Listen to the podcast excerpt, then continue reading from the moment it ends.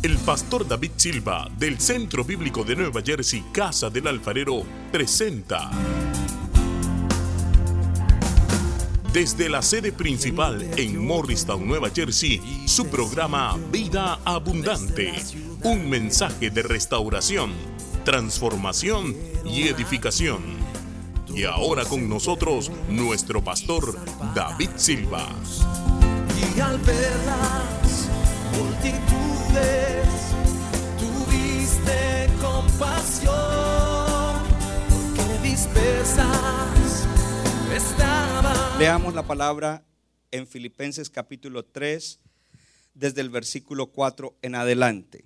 Dice, aunque yo tengo también de qué confiar en la carne, dice Pablo, ¿no? Si alguno piensa que tiene de qué confiar en la carne, yo más, circuncidado al octavo día, del linaje de Israel, de la tribu de Benjamín, hebreo de hebreos, en cuanto a ley, fariseo. En cuanto a celo, perseguidor de la iglesia, en cuanto a la justicia que es en la ley, irreprensible. Pero cuantas cosas eran para mí ganancia, las he estimado como pérdida por amor de Cristo.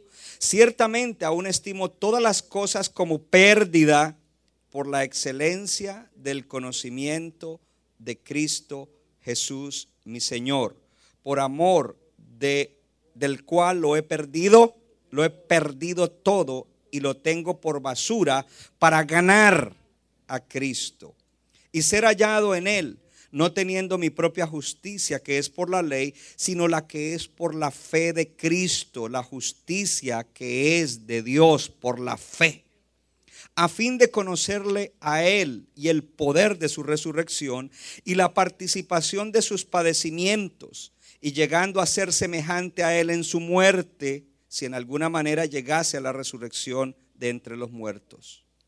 No que lo haya alcanzado ya, ni que ya sea perfecto o maduro, sino que prosigo por ver si logro asir aquello para lo cual fui también asido tomado por Cristo Jesús. Hermanos, yo mismo no pretendo haberlo ya alcanzado, pero una cosa hago, olvidando ciertamente lo que queda atrás y extendiéndome a lo que está adelante. Prosigo a la meta. Yo voy a hacer una interjección ahí. Voy a interrumpir. Prosigo a la meta a pesar de la migraña. Prosigo a la meta a pesar de que, ojo, gente me ha clavado el cuchillo en la espalda. Prosigo a la meta a pesar de que a veces tengo algunos dolores en el cuerpo. Prosigo a la meta a pesar de que a veces se levantan algunas circunstancias difíciles. Prosigo a la meta a, a pesar de que a veces el enemigo quiere desahuciarme, quiere eh, distraerme o quiere engañarme. Prosigo a la meta a pesar de. Alguien, alguien tiene que proseguir hacia la meta en el día de hoy, a pesar de. Prosigo a la meta, al premio del supremo llamamiento de Dios en Cristo Jesús. Así que todos los que somos perfectos o maduros, esto mismo sintamos. Y si otra cosa sienten, el Señor lo va a arreglar a usted. Dice, esto también se lo revelará a Dios. Y, y el último versículo que voy a leer y que vamos a leer juntos. Pero en aquello a que hemos llegado, hoy hemos llegado a algo grande. Sigamos una misma regla y sintamos una misma cosa. Mi mensaje en el día de hoy es perdiendo para progresar. Dice, aunque yo mismo podía confiar también en la carne, dice Pablo, si alguno otro cree tener motivo para confiar en la carne, yo mucho más. Es tremendo porque eh, Pablo era un hombre que en el judaísmo era muy, pero muy cumplidor de todo lo que le pedía el judaísmo en cuanto a la ley, en cuanto a la práctica, en cuanto a todas las cosas. Y él dice, yo puedo gloriarme más que los demás. Entonces dice, aunque yo mismo, pasemos al siguiente, el 5, circuncidado a los ocho días de nacer, porque eso era un judío, tiene, tiene, tiene, que hacerlo. Del linaje de Israel, de la tribu de Benjamín, hebreo de hebreos. En cuanto a la ley fariseo, que era la gente más cumplidora de la ley mosaica, hello. En cuanto al celo, perseguidor de la iglesia, en cuanto a la justicia de la ley, hallado irreprensible. Era un hombre que en el judaísmo cumplía con todo. Y era un hombre muy destacado, muy prominente, muy impresionante. Era una persona admirada por ese estilo de vida. Versículo el siguiente. Pero todo lo que era para mí, lea en voz alta, ganancia. Todas esas cosas para él eran qué? Ganancia. Lo he estimado como... Oh, ya va entendiendo el título. Perdiendo para progresar. Por amor a Cristo. Vamos, la siguiente.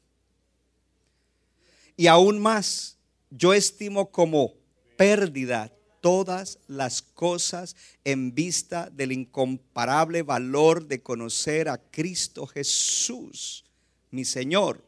Por Él lo he perdido todo y lo considero como basura a fin de ganar. Se está perdiendo algo, pero se está ganando lo mejor. Uh y ser hallado en él, no teniendo mi propia justicia derivada de la ley, sino la que es por la fe en Cristo, la justicia que procede de Dios sobre la base de la fe y conocerlo a él, el poder de su resurrección y la participación en sus padecimientos, llegando a ser como él en su oh, yo quiero que le ponga atención a eso, llegando a ser como él en su muerte a fin de llegar a la resurrección de entre los muertos. Vamos al siguiente. No es que ya lo haya alcanzado o que ya haya llegado a ser perfecto, yo le puse allí un paréntesis maduro, sino que sigo adelante. Dile a tu vecino, yo sigo adelante a pesar de todo.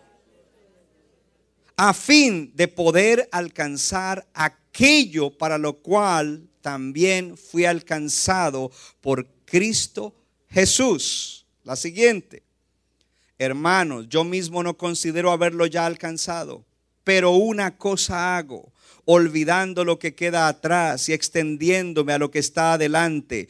Prosigo hacia dónde? Hacia la meta, para obtener el premio del supremo llamamiento de Dios en Cristo Jesús. Prosigo a pesar de todo. La siguiente. Así que todos los que somos maduros o perfectos, yo no sé, esta iglesia creo que hay gente madura en Cristo, y si no, pues estás madurando, tienes un grado de madurez en Cristo, en Long Branch también, tengamos esta misma actitud. Dile a tu vecino, debemos todos tener esta misma actitud. Esa, ¿cuál? Todo lo que hemos leído. Y si en algo tienen una actitud distinta, eso también se lo revelará a Dios. Si hay algo con una actitud rara y diferente a esto, Dios te va a alinear. Esta mañana Dios nos alineó. Sin embargo, continuemos viviendo según la misma norma que hemos alcanzado. Gloria a Dios. Perdiendo para progresar. Una de nuestras oraciones de hoy en adelante debe ser esta. Señor, ayúdame a trasladar mi experiencia con el Espíritu Santo a acciones de vida práctica. Ayúdame a trasladar lo que yo he experimentado de la gloria de Dios a mi propia vida cuando salga de aquí. Porque una de las cosas que acontece es que Dios sopla avivamiento espiritual, pero después nos toca a nosotros actuar reformados por la palabra y la obra del Espíritu Santo. Te toca a ti actuar reformado por la obra del Espíritu Santo y la palabra. A ti te toca accionar. A mí me toca accionar en mi propia vida. Y me temo que en muchos lugares puede haber un mover del Espíritu, pero no haber un traslado de la experiencia de la gloria de Dios a cómo voy a ser hoy como marido, como padre, como amigo, como empresario, como mujer de negocios, como madre, padre, etcétera. Tiene que haber un efecto. Y ese efecto viene con la palabra. Porque donde solamente se ministra espíritu y no hay palabra, se vuelve allí una cosa rara. Y donde se ministra solo palabra y no espíritu, pues se vuelve un, legalismo. Y Dios nos está invitando a eso, a que nosotros podamos decir, wow, hay un mover de Dios en la iglesia. ¿Cuántos saben? Si no, pues soplaré sobre ti para ver si puedes ver que hay un mover de Dios y necesitamos trasladarlo a, a eso. Entonces, diga conmigo, avivamiento. Diga, el avivamiento trae cambios. Deben haber cambios en mi vida, cambios en mi casa, deben haber cambios en la iglesia, deben haber cambios. Esos cambios se conocen como reforma, volver a, la, a, lo que hay que hacer, hacer la forma diferente, trasladar ese mover del Espíritu Santo a aplicaciones prácticas.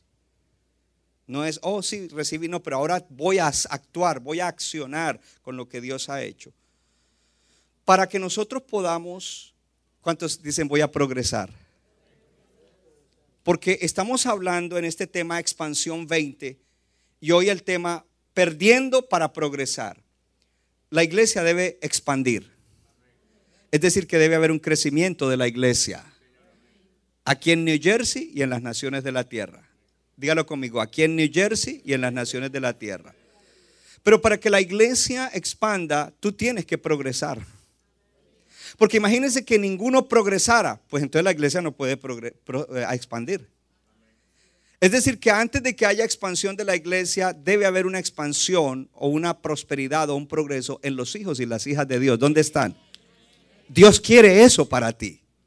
El enemigo no quiere que tú progreses, sino que te quedes allí en lo mismo, porque si tú no progresas en el alma, si tú no prosperas en el alma y no progresas en otras cosas, no podrás ser parte, no podrás aportar tiempo, talentos y tesoros para que la obra de Dios avance, para arrebatar las almas del diablo, para dejar legado piadoso a las generaciones. El enemigo no quiere que eso haga, por eso Dios nos está empoderando con su espíritu y Dios te ha dado algo grande en el día de hoy para que tú lo uses para su gloria, para que tú lo uses para, para el avance de la obra de Dios, teniendo en cuenta que Dios va a hacer que tú progreses.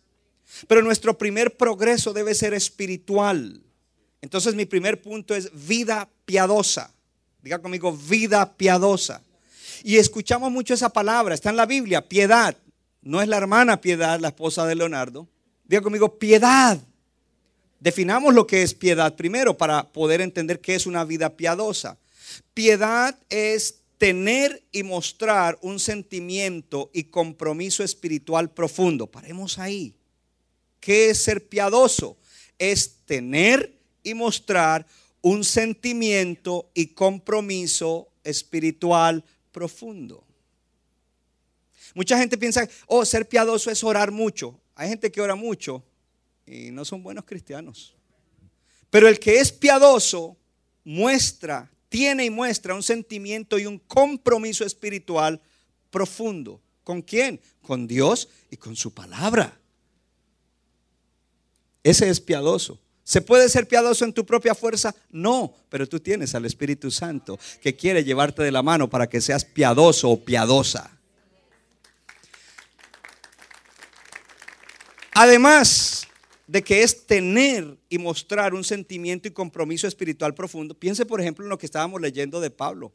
Pablo tenía un sentimiento y un compromiso espiritual profundo. Lo tuvo cuando no negaba a Cristo y no creía que Cristo era el Mesías. Cuando el Señor se le apareció y él se salvó, ese compromiso y, e, ese compromiso espiritual estaba en él y se manifestaba en todo lo que leímos. Lo segundo que quiero decir acerca de piedad, no la hermana, sino la virtud, es que es totalmente, estar, diga conmigo, estar totalmente comprometido a su fe. ¿Cuántos tienen la fe cristiana? Levante la mano.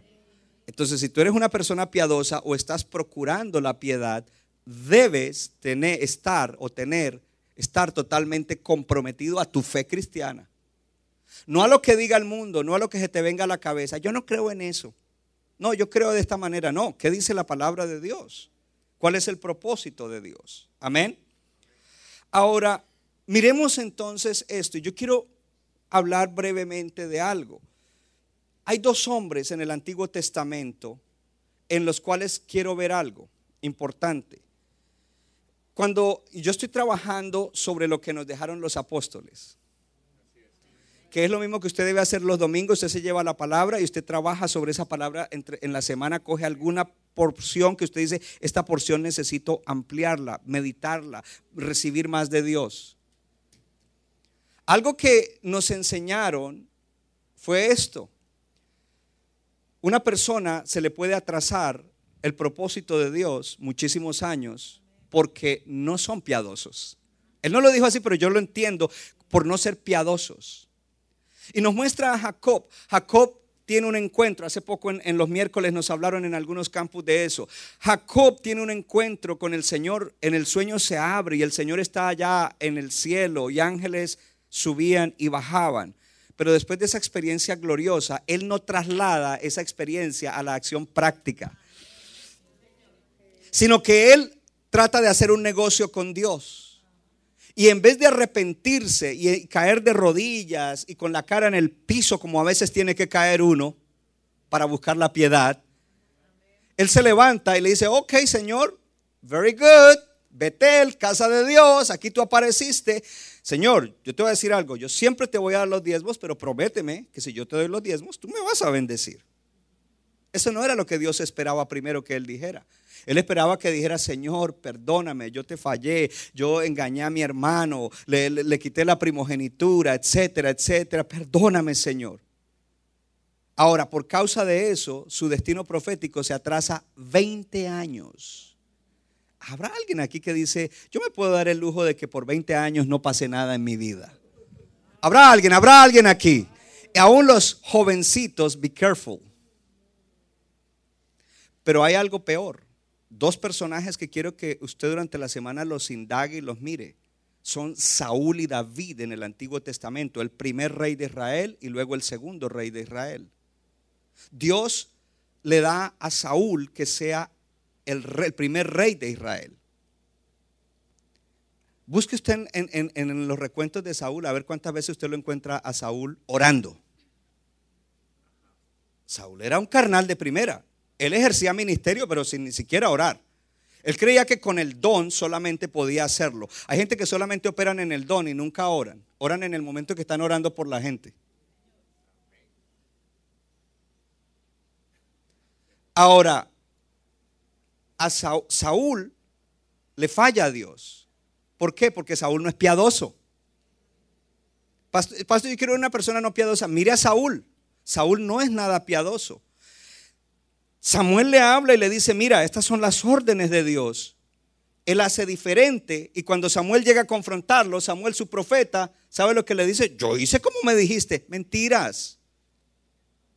Y además se encuentra que en una ocasión dice, bueno, está bien, fallé, que Dios me perdone, pero es un arrepentimiento falso, es por salir del paso porque Él está interesado en su ego, en que la gente lo admire, en, complacer a la gente, en, en hacer lo que Él quiere y no lo que Dios quiere. No es piadoso, no es espiritual.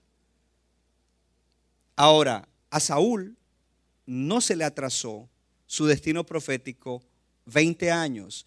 A Saúl se le cortó totalmente su destino profético.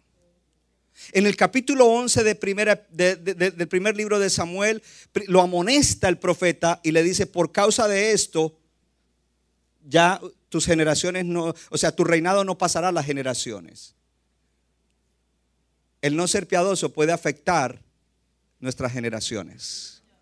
Pero en el capítulo 15, cuando ya vuelve otra vez y falla, porque no era la primera vez, en ese momento ahora le dice, ahora te quito ya lo que te había dado ya no eres rey. Dame la corona porque tú ya no vas a... Inmediatamente le quitó. Y ahí él perdió totalmente lo que Dios le había dado el propósito. Habrá alguien que dice, yo me puedo dar el lujo de perder el propósito de Dios para mi vida. No creo que aquí haya alguien diga, diga, no Señor, diga, yo voy a cumplir el propósito de Dios para mi vida. Por lo tanto, voy a desarrollar una vida piadosa. Por el contrario, David era un hombre que cometió muchos errores y pecados, pecados graves. Pero David era un hombre piadoso, le tenía temor a Dios. Cuando se arrepentía era de verdad que le dolía haberle fallado a Dios, porque ¿quién no falla? ¿Quién no falla? Mire, si José me pisa el callo del dedo gordo, yo no lo voy a juzgar porque yo también fallo a veces. Yo también a veces le piso el callo del dedo gordo a Luis. O es que yo creo que, oh, él me falló y yo soy... No, todos fallamos. David fue un hombre que falló, que pecó, pero David sabía buscar al Señor, era sensible. Era un hombre piadoso. Entonces me puse yo a mirar y a buscar esta semana, voy a hablar a, leer esto rápidamente, cosas importantes de la vida de David. ¿Ok? David era consistente en su vida espiritual. Diga conmigo, para ser piadoso, debo ser consistente en mi vida espiritual. Ah, bueno, yo ayuné hace como tres semanas. No, ayuna todas las semanas, sé consistente. Ah, bueno, yo, oré el jueves. El jueves en la mañana sí oré bien. Ya el, viernes no pude. El sábado estaba muy ocupado y el domingo ya venía para la iglesia. No hay que orar. No, hermano, sea consistente con la oración todos los días. David era un hombre consistente que tenía el hábito de gracia, de buscar a Dios. En el Salmo 55 dice, David orando, dice, en cuanto a mí, a Dios clamaré y Jehová me salvará. Tarde, mañana y mediodía oraré y clamaré y él oirá mi voz.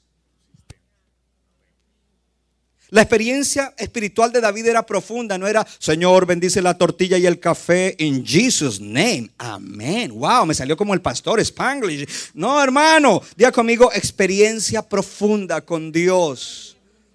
En el Salmo 63 dice, Dios, Dios mío, eres tú. De madrugada te buscaré. Mi alma tiene sed de ti, mi carne te anhela. En tierra seca y árida, donde no hay aguas, para ver tu poder y tu gloria, así como los vi el domingo en CBNJ, en Morristown y en el campus de Long Branch. Diga conmigo, experiencia profunda.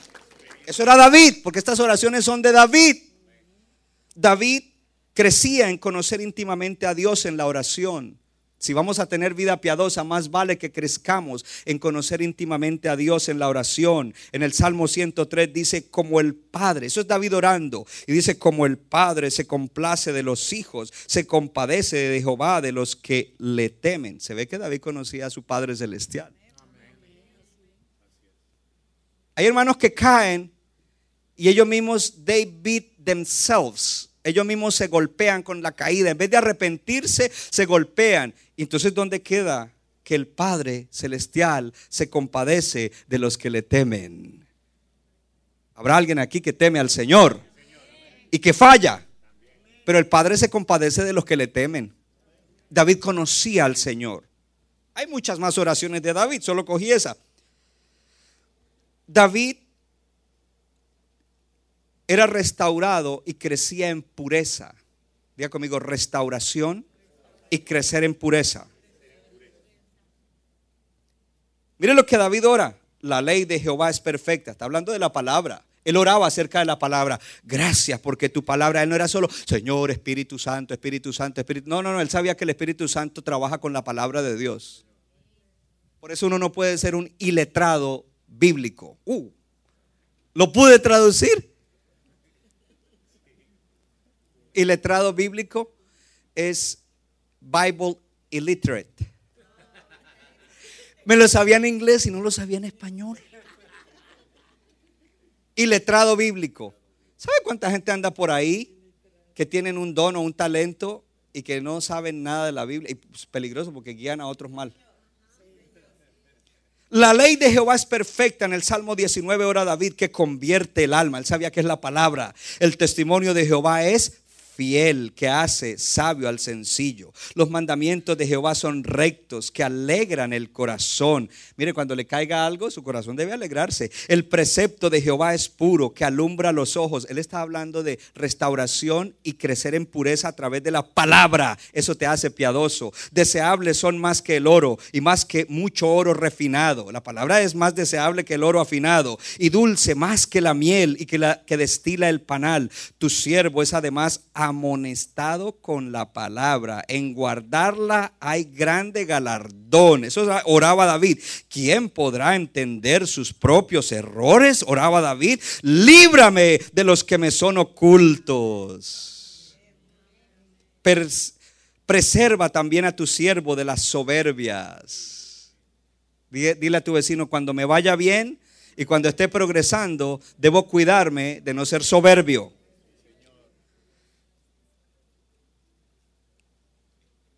Que no se enseñoreen de mí, entonces seré íntegro y estaré limpio en gran rebelión. Buscaba la pureza en su oración. Sean gratos los dichos de mi boca. Mire lo que él oraba, Señor, que los dichos de mi boca sean gratos y la meditación de mi corazón delante de ti, oh Jehová, roca mía y redentor mío. David sabía que cuando hay, diga conmigo, fervor por Dios, ¿Sabe lo que es fervor por Dios? Tener fuego para Dios. No, Señor, gracias. Gracias por el día de hoy. Good night, Lord. Tiene que haber fervor, hermano. Y David lo sabía y escribe en el Salmo 119, con todo mi corazón te he buscado. Con todo mi corazón. No me dejes desviarme de tus mandamientos. Clamé con todo mi corazón respóndeme Jehová y guardaré tus estatutos. La Biblia no nos está diciendo que no vamos a cometer errores. David cometió muchos errores, pero era un hombre piadoso.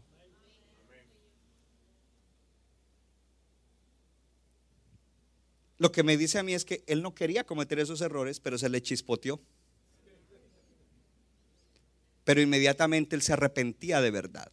Todos nosotros estamos propensos a caer como David, pero no todos se van a levantar como él. Y yo te estoy diciendo, Dios quiere que tú te levantes. Hello. Tristemente no todos los cristianos se van a levantar como él otra vez. La caída de, David queda allí en la palabra de Dios para que los que no han caído se guarden para no caer y los que han caído se levanten otra vez porque tienen temor del Señor y quieren agradarlo y quieren cumplir su propósito. Y como dije en la administración, si el justo cayere siete veces, siete veces lo levantará el Señor.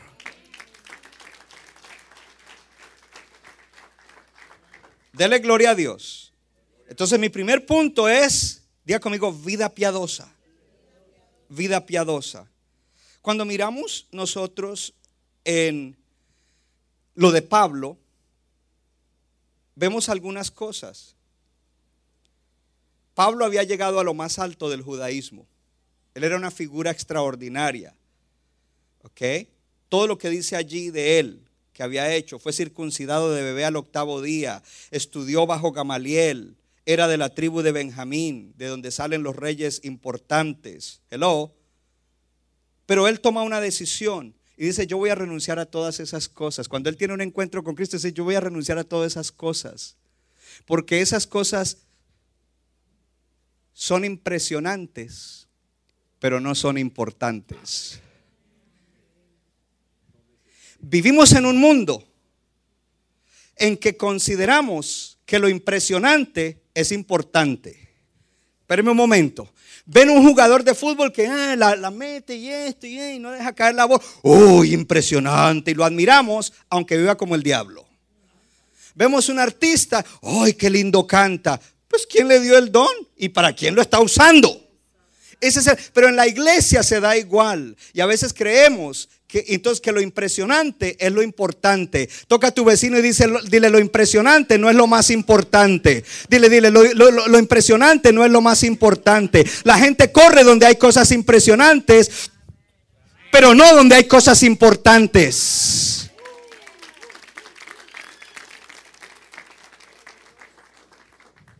Entonces él dice, todo esto impresiona a todo el mundo, pero hay algo que es importante. Lo más importante es que yo pueda conocer a Cristo, que crezca en conocerlo. Oh, debe haber vida piadosa para poder progresar en la vida, en el resto de la vida. Gloria al Señor. Entonces, él dice, yo quiero perder todas estas cosas para ganar lo más importante. Dile a tu vecino, perder para progresar. Si tú no pierdes lo que el Señor te hable que tú tienes que perder, entonces tú no vas a progresar. Pero cuando tú entiendes que a eso que tú le has dado mucha importancia en tu vida, en realidad no es lo importante, ni mucho menos lo esencial, y tú dices, yo renuncio a eso porque hay algo más importante que yo debo hacer, y es procurar caminar con mi Señor, caminar en, crecer, en, en conocerlo. Oh, no solamente ir al culto el domingo, sino aprovechar lo que allí se me da, gloria a Dios, y trasladar la experiencia del Espíritu Santo y de la palabra a un estilo de vida que realmente me llevará a caminar en la dimensión que Dios quiere que yo camine. Oh, gloria a Dios. Lo que Pablo está diciendo allí es, yo gano fuerza en Dios cuando tengo pérdida. Eso, eso es contradictorio, ¿no, hermano? Hello. Porque cuando yo pierdo confianza en las cosas en las que antes confiaba y que son impresionantes, pero no son importantes, yo gano lo más importante, me gano a Cristo, aleluya, oh gloria a Dios. Y a veces en nuestra vida, diga, dile a tu vecino, mi vida tiene siete áreas.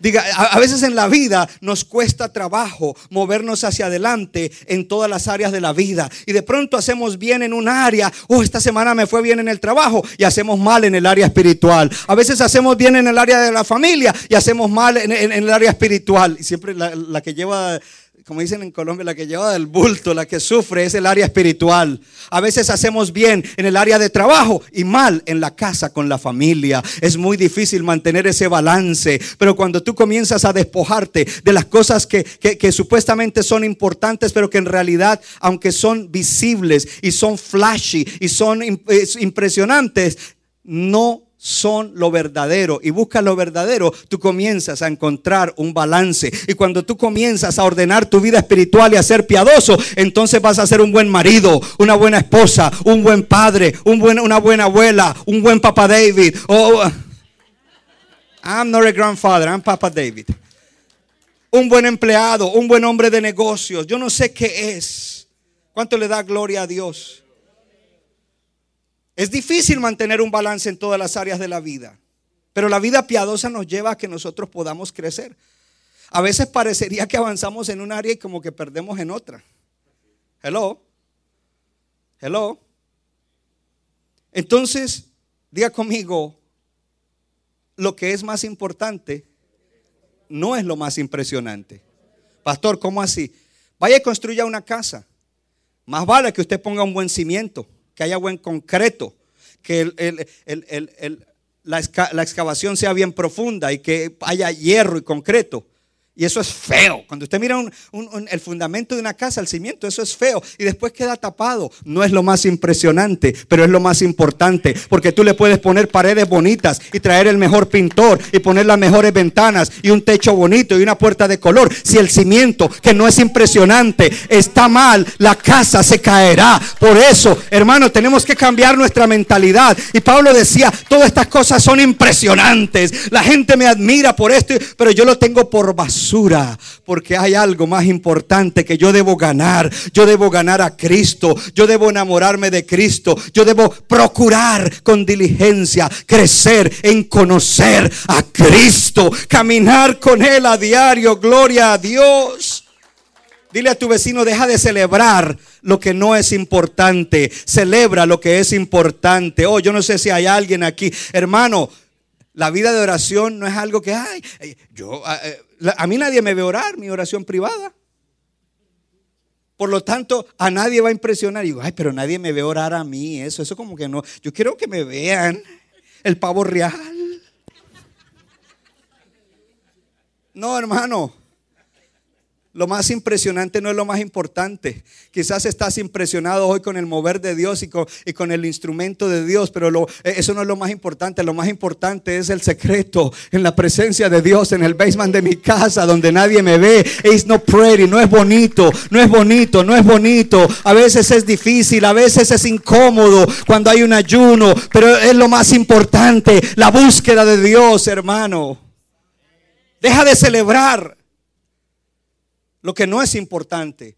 Si eres un hombre o una mujer que oras y donde nadie te ve, celebra eso. Si eres alguien que te metes en la palabra y medita, celebra eso. Si eres alguien que veas y le haces el bien a otros, aunque no lo estás publicando, celebra eso. Si le predicaste el evangelio a alguien y se convirtió y nadie lo supo, solo el hermano y después cuando lo celebra eso, gloria a Dios. Si sanaste a alguien y el mundo entero no lo supo, pero Dios lo sabe, celebra eso, hermano.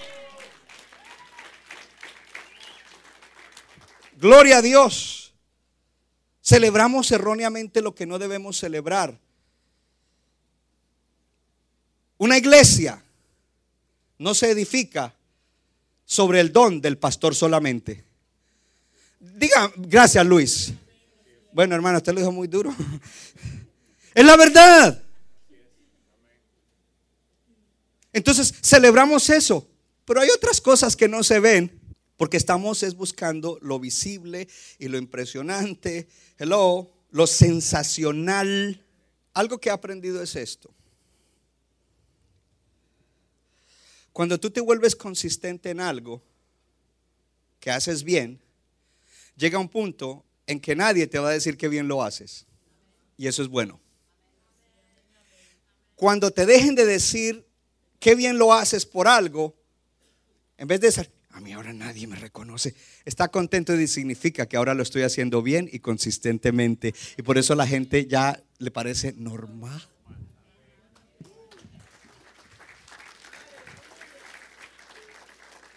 Pastor, ¿qué está haciendo? Estoy ayudándote a que te liberes del ego, del yo, y pongas a Cristo primero para que Cristo te use, porque Cristo te va a usar. Dile a tu vecino, Cristo te va a usar, pero necesitas entender esto. ¿Cuánto le dan gloria a Dios? ¿Cuánto le dan gloria a Dios? Dele la gloria a Dios. Juanito. Cuando yo enseño a los maestros cómo disciplinar en el salón de clases, siempre usamos un personaje que se llama Juanito y Juanito supuestamente es el niño que más mal se porta. Y le digo a las maestras, el día que Juanito obedezca, Dile a Juanito, Juanito, te felicito, porque todo el tiempo lo haces mal, eres desobediente, no escuchas. No, hermano, pero el día que hace bien, no le dicen nada.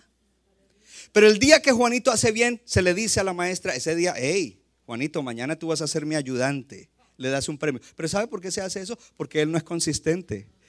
Se le salió ahí una vez. Entonces, si te están elogiando es porque quizás, quizás Nunca lo haces y lo hiciste. Oh. Porque celebramos lo que no debemos celebrar. Hermano, le felicitamos por haber llegado temprano al servicio. So what? Lo, lo correcto es llegar temprano. ¿Acaso fue que partiste el mar rojo para decirte te felicitamos? Hello.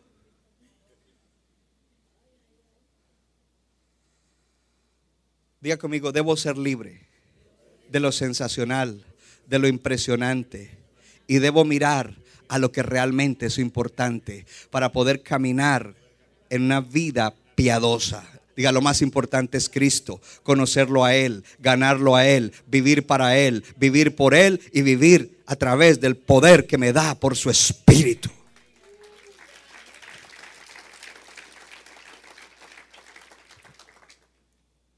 Eso es como la gente que gasta más dinero en ropa y perfumes, pero están atrasados en la renta. Es un ejemplo, yo no estoy diciendo que aquí, porque quieren mostrar ¿Acaso eso es lo más importante? Es impresionante. Huele rico, ay, qué traje tan bonito. Pero no es lo más importante. Hello. Hay un progreso aparente y falso en eso. Pablo no tenía eso. Saúl sí lo tenía. David no lo tenía. Porque en realidad un, un progreso falso es un progreso donde no hay progreso. Y Pablo decía, yo no quiero aparentar que soy bueno, yo quiero la justicia que viene de Dios por la fe. Gloria a Dios. Nadie te ve orar, nadie te ve meditar la palabra y, nadie te va a felicitar por eso porque nadie te ve hacerlo. Pero eso es lo más importante. Hello. En la iglesia podríamos decir que lo más importante de, míreme acá, Long Branch, please. Lo más importante de este año en Centro Bíblico fue la celebración de los 20 años. ¡Qué aniversario! Quiero contradecirlos y aunque mis hermanos que lo organizaron hicieron un trabajo excelente, eso no ha sido lo más importante del año y me voy a poner emocional. Lo más importante del año es cada líder y cada supervisor que semana tras semana se fajan para que las casas funcionen, para que los grupos de jóvenes funcionen. El evento fue solo uno al año, gloria a Dios. Lo más importante son los maestros de niños que se fajan estudiando y orando para luego impartirle a los niños semana tras semana. Los anfitriones que hablen su casa semana tras semana para que el arca...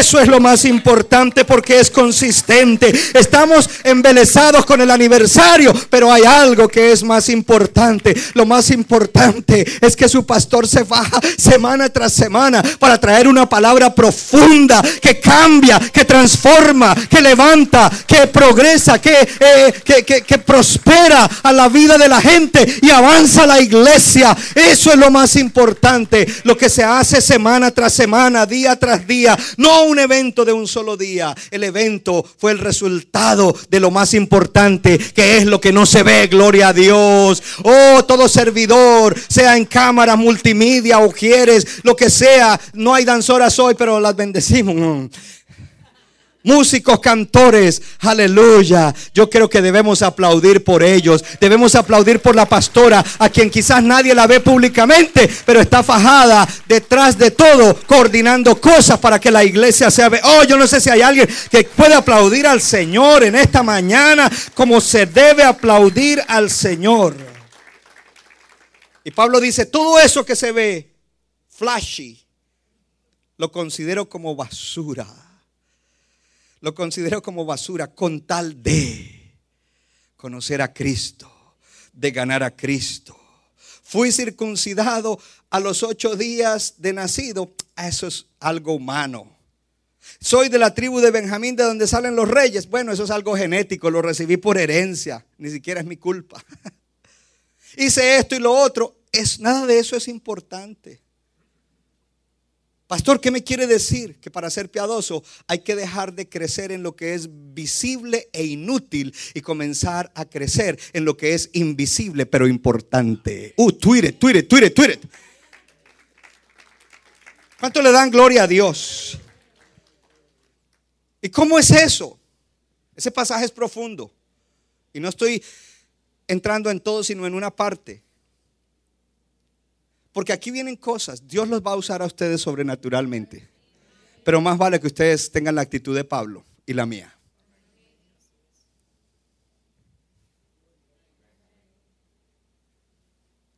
Y si no, no nos van a usar. El Señor no nos va a usar de esa manera. Dios quiere que tú ganes almas. Dios quiere que, que, tú sanes enfermos. Dios quiere que tú ores y cosas sucedan. Y Dios quiere prosperarte a ti también, que tú progreses en tu vida personal. ¿Qué es lo que Pablo habla? Pablo dice, yo quiero parecerme al Señor. ¿Pusieron atención a las dos lecturas? Él no dijo, yo quiero parecerme al Señor en su vida. Él dijo, yo quiero parecerme al Señor en su muerte. ¿En qué quiere parecerse? Dice, yo quiero tener una vida que se vea como la muerte del Señor Jesús. Crucifixión, y resurrección. Crucifixión y resurrección. Crucifixión y resurrección. Todos los días tenemos que crucificar la carne y tenemos que matar algo para entonces resucitar a lo nuevo, a lo importante, a lo verdadero. Hay que perder ciertas cosas. Diga conmigo, hay que perder ciertas cosas. Si no estamos dispuestos a perder ciertas cosas a las cuales sin darnos cuenta estamos pegados, no vamos a tener vida piadosa y no vamos a progresar. ¿Crees que has estado perdiendo y que no va a pasar nada si has estado perdiendo algo que para ti era importante pero que no era esencial? Entonces yo creo que tú estás en un nuevo nivel. Dile a tu vecino, yo creo que estás en un nuevo nivel. Porque ahora vas a experimentar a Dios de maneras que antes no lo habías experimentado. Y esto es tremendo. Yo quiero cerrar este primer punto con esto, con todo respeto y reverencia. Cuando hay alguien que de pronto necesita perder un poco de peso por salud, y la persona comienza a hacerlo, alguno lo hace por vanidad, pues cuando la persona pierde ese peso, se lo encuentra a uno y le dice, ay, te felicito, perdiste peso, porque es algo visible. Si lo hizo por vanidad, no es algo importante.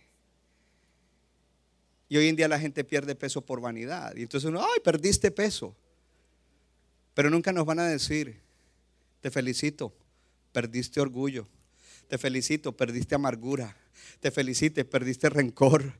Te felicito, perdiste eh, eh, falta de perdón. Te felicito. ¿Por qué? Porque eso no se ve. Eso no se ve. Eso no es impresionante. Míreme acá. Créame que cada semana pierdo muchas cosas que no se ven, pero que son parte de mis luchas personales para mantenerme siendo el pastor que debo ser para ustedes, el esposo que debo ser, el padre que debo ser, el abuelo que debo ser. Y nadie las ve.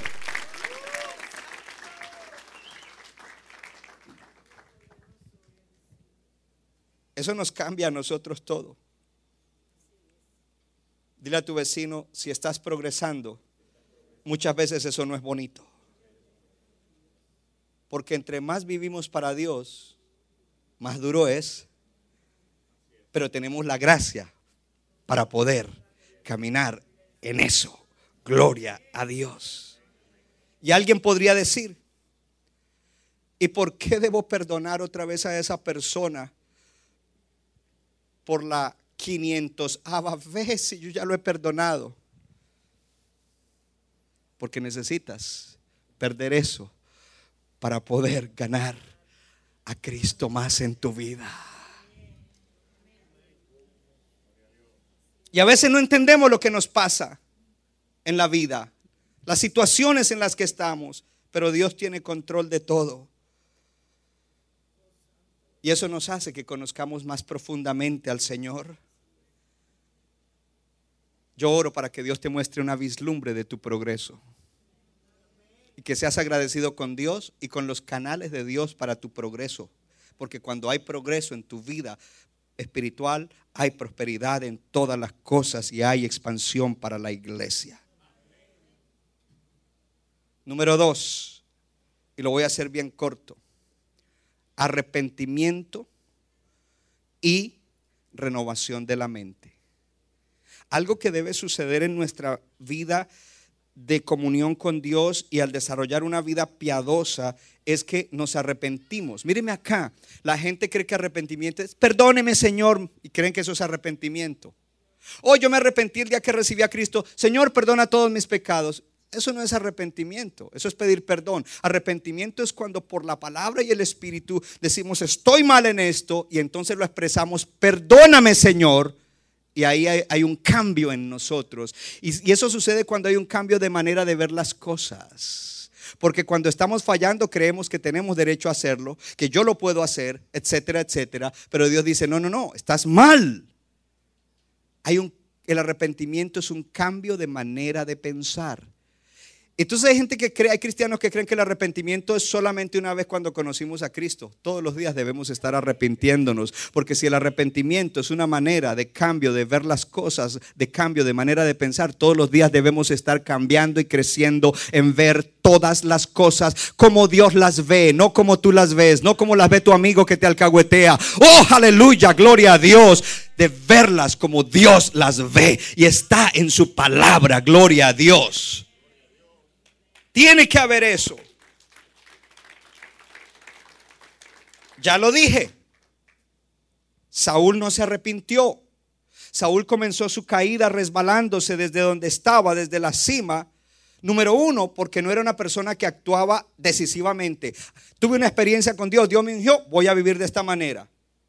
Luego, entonces, él no tenía la suficiente autoridad moral para guiar al pueblo a hacer lo correcto. Luego él no podía esperar. Samuel no llega, Samuel no llega, entonces yo voy a sacrificar. No te toca a ti, es a Samuel, espéralo. Y cuando Samuel llega, él acaba de sacrificar porque era un impaciente. No esperó. La fe es paciente. Saúl sigue cayendo porque no dice la verdad. Oh, no, yo hice bien. No, yo todo lo que me dijeron que hiciera, yo lo hice. Yo, yo maté todos los amalequitas. Bueno, menos al rey. Bueno, ya hay una mentira. Y es mentira porque en el capítulo 30 David encuentra amalequitas y tiene que pelear contra ellos. Pero David le había, eh, Saúl le había dicho a Samuel, Saúl le había dicho a Samuel que los había acabado a todos. No hay verdad en él. Porque no hay un cambio en su manera de pensar. No hay un arrepentimiento. Sin embargo, David sí se arrepiente. Salmo 51. Cuando Natán lo confronta, él dice, sí, yo he pecado contra ti. Y, Natán le dice, porque como es profeta, él ve lo que hay en el corazón de David. Dice, este sí se arrepintió de verdad. Y le dice, Dios ya te ha perdonado. Pero David entonces le dice, y van a haber consecuencias. Él te perdonó, pero van a haber consecuencias. Y David cae allá de rodillas, en ayuno, en silicio.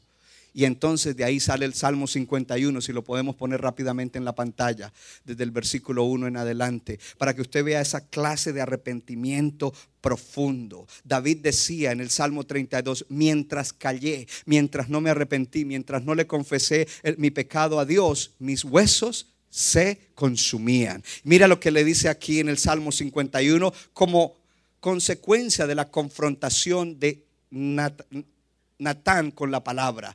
Dice, ten piedad de mí, oh Dios, conforme a tu misericordia. Conforme a la multitud de tus misericordias, borra mis rebeliones. Lávame más y más de mi maldad. Límpiame de mi pecado yo sé que yo voy adelante, gloria a Dios, para que usted sepa que ese salmo para mí es importante. No recitarlo de memoria, sino aplicarlo cuando estoy en un momento de arrepentimiento. Versículo 3, continúa allí ese arrepentimiento de David, porque yo reconozco mis rebeliones y mi pecado está siempre delante de mí. Hay una humillación, versículo 4, contra ti, contra ti solo he pecado. He hecho lo malo delante de tus ojos para que seas reconocido justo en tu palabra y tenido por puro en tu juicio. Mira lo que está haciendo aquí. Él está diciendo contra ti pequé. Yo sé que le hice daño a esa familia, pero primero que todo es contra ti que pequé, porque tú eres el Dios. Versículo 6, al que vayamos. He aquí en maldad he sido formado, es decir, ya venía eso en mí. Versículo 6. He aquí tú amas la verdad en lo íntimo y en lo secreto me has hecho comprender sabiduría. Siete. Purifícame con hisopo y seré limpio. Rociaban con hisopo la sangre del animal sacrificado. Lávame y seré más blanco que la nieve. Qué súplica la de este hombre. Hazme oír gozo y alegría y se recrearán los huesos que has abatido. Dile a tu vecino, cuando no hay arrepentimiento, hasta los huesos se abaten. Esconde tu rostro de mis pecados, borra todas mis maldades. Crea en mí, oh Dios, un corazón limpio y renueva un espíritu recto dentro de mí. Oh, qué petición tan No me eches de delante de ti y no quites de mí tu Santo Espíritu. Deje eso ahí, hermano. Tú quieres caminar con el Señor todo el tiempo. Más vale que tú seas una persona que continuamente sabe arrepentirse. Renovar su mente por la palabra. El pastor dijo eso por mí, me la echó a mí. So what? Si te la eché, what? Es la palabra de Dios. Soy Natán para ti. Arrepiéntete y huye. Escapa por tu alma. No te vayas al infierno. Ya gasté una batería con la administración. No me eches de delante de ti. ¿Usted cree que la presencia de Dios va a estar manifiesta en usted si usted no se arrepiente bien? No quites tu espíritu, tu Santo Espíritu. La palabra de Dios dice que nosotros entristecemos y apagamos al Espíritu Santo. 13. Entonces, diga conmigo, entonces, diga después de todo lo anterior, yo le hablaré a los transgresores tus caminos y ellos se convertirán a ti. Dile a tu vecino, voy a ganar almas. Diga, mi alma habrá ganado, mi alma habrá prosperado, pero yo voy a ganar almas cuando yo vivo una vida en la cual renuevo mi mente y me arrepiento. Gloria a Dios. Mm. El Señor ama la santidad y Él quiere ver santidad en su iglesia. Gloria a Dios. 15. Gloria a Dios. Líbrame de homicidios, oh Dios, Dios de mi salvación. Señor, abre mis labios y publicará mi boca tu alabanza. Oh, antes no podía alabar con libertad, pero una vez que Dios me ha limpiado, puedo alabarlo con todo. Gloria al Señor. Porque no quieres sacrificio que yo lo daría, no quieres holocausto. Paremos ahí. Si tú estás en pecado y sacrificas, ese sacrificio no sirve de nada. Dios quiere que tú estés bien para aceptar cualquier cosa que sacrifiques para Él. 17. Los sacrificios de Dios son el espíritu quebrantado, al corazón arrepentido y humillado. No despreciarás tu odio. Paremos ahí. Dice, no despreciarás. Digámoslo eh, al revés. Al corazón arrogante y sin arrepentimiento, despreciarás tú, oh Dios. Ay, Dios no desprecia a nadie. Sí, Señor. Váyase a Génesis, porque Él despreció a Caín. Con Dios no se juega. Dios no puede ser burlado. Dios no puede, no lo digo yo, lo dice su palabra. Todo lo que el hombre siembre, eso mismo cosechará. 18. Haz bien con tu benevolencia, así bien Jay, y edifica los muros de la ciudad del alfarero. Dejémoslo ahí. Número tres. Fe para emprender cosas imposibles.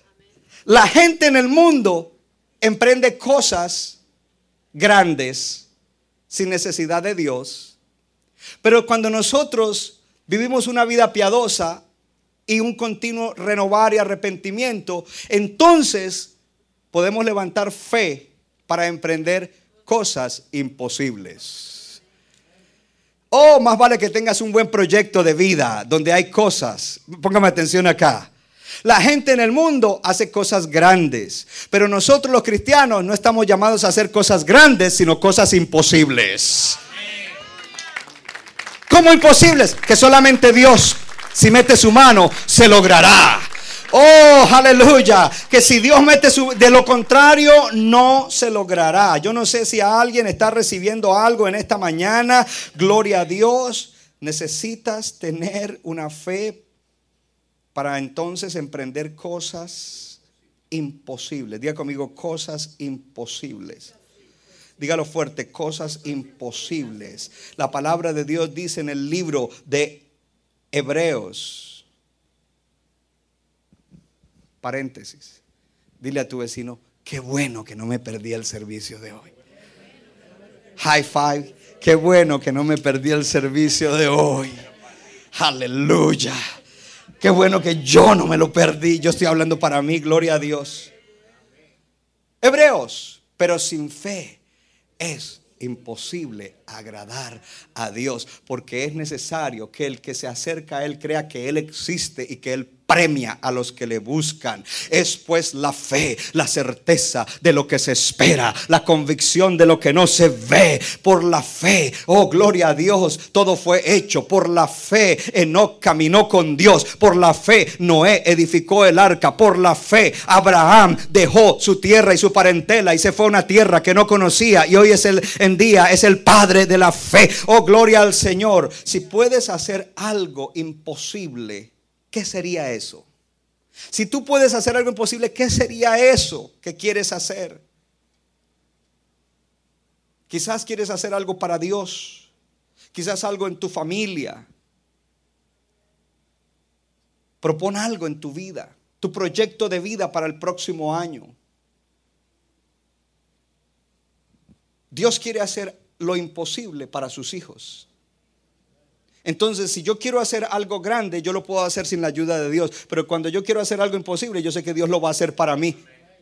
Pastor, pero si Dios lo hace, pues tú tienes que actuar. Porque el Señor le dijo a Noé, quiero que hagas algo que es imposible. Hasta ahora en la historia de la humanidad no se conoce qué es un barco. ¿Qué es eso barco? Un arca. ¿Qué? Arca. What's that? Es esto. Eso es imposible. Pero tú lo vas a hacer. Noé. Porque soy yo el que lo voy a hacer. Pero tú eres el que vas a poner las manos y las herramientas y el trabajo y la organización y la administración y lo imposible que tú no puedes hacer. Yo lo voy a hacer. La gente que no tiene a Dios hace cosas grandes todo el tiempo, pero nosotros los creyentes debemos lanzarnos a hacer cosas que son imposibles porque Dios no te llama a hacer cosas grandes, Dios te llama a hacer cosas imposibles. Como pastor, como dejar de trabajar en la iglesia donde trabajé por 10 años y venir a abrir una congregación donde no había nada. Porque alguien viene hoy a abrir algo, pero ya hay algo por ahí. Eso es fácil, gloria a Dios. Cuando no hay nada, el pastor Morataya dice, mire, aquí ni nos recibían. Yo no sé cómo el pastor Silva aceptó eso. Yo no veía nada. En lo natural no se veía nada. Pero cuando alguien dice, Dios, yo te creo, entonces Dios comienza a obrar, Dios comienza a hacer. Oh, aleluya. Dios no te llama, dile a tu vecino, Dios no te llama a hacer cosas grandes, sino cosas imposibles un gran predicador que me gusta que se llama A.W. Tozer dijo, Dios está buscando por aquellos a través de quienes puede hacer lo imposible. Habrá alguien aquí que dice, aquí estoy, Señor, porque tú estás buscando a, aquellos a través de los que quieres hacer algo imposible. También dijo, qué lástima que los planes que hacemos solo podemos hacerlos por nosotros mismos. Hay gente que hace planes y en los planes son cosas que ellos pueden hacer. Haz planes de cosas que tú no puedes hacer que si se logran es Dios. Ah, alguien tiene que estar siendo desafiado en esta mañana. George Muller, que fue un gran hombre de Dios con orfanatos, dice la fe no opera en lo posible. No hay gloria para Dios en lo que es humanamente posible. La fe comienza donde el poder humano termina. Dile a tu vecino, donde el poder humano termina, allí es donde entra el Dios de lo imposible. Si le puedes creer, si le, oh, que mi matrimonio se va a romper, créele que no se va a romper. Ah, que mi economía está así, no, pues créele que Dios te va a ayudar a restaurar tu economía, que Dios va a ayudar a, a restaurar todas las áreas de tu vida, que Dios te va a levantar, que Dios va a hacer cosas grandes. Me profetizaron que hay algo grande, yo no lo quiero. Oh, no eres tú, es Dios, es la voluntad de Dios y Dios lo va a hacer. Tú no puedes, yo tampoco podía, mi esposa no podía, no podíamos, pero la fe que Dios nos dio, aleluya, trajo la gracia para que se pueda lograr. Amy Carmichael, una mujer de, eh, que era misionera a la India, dice, cuando te enfrentas a lo imposible, puedes contar con el Dios de lo imposible. Nuestra fe no ha sido probada hasta que Dios nos pida que hagamos lo imposible. Centro Bíblico de New Jersey, Casa del Alfarero, presentó su programa Vida Abundante.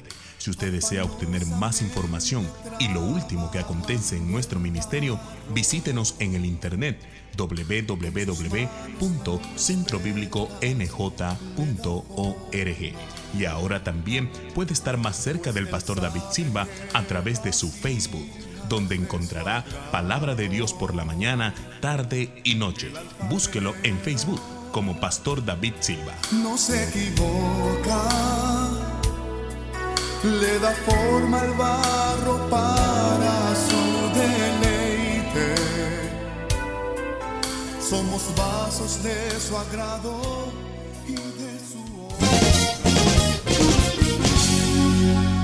Nuestra iglesia está localizada en la 63 de la Abbott Avenue en Morristown, Nueva Jersey. Miércoles 7 y 30 de la noche, domingo 8 y 30 y 11 de la mañana. Para más información, llámenos al 973-292-0170. 973-292-0170.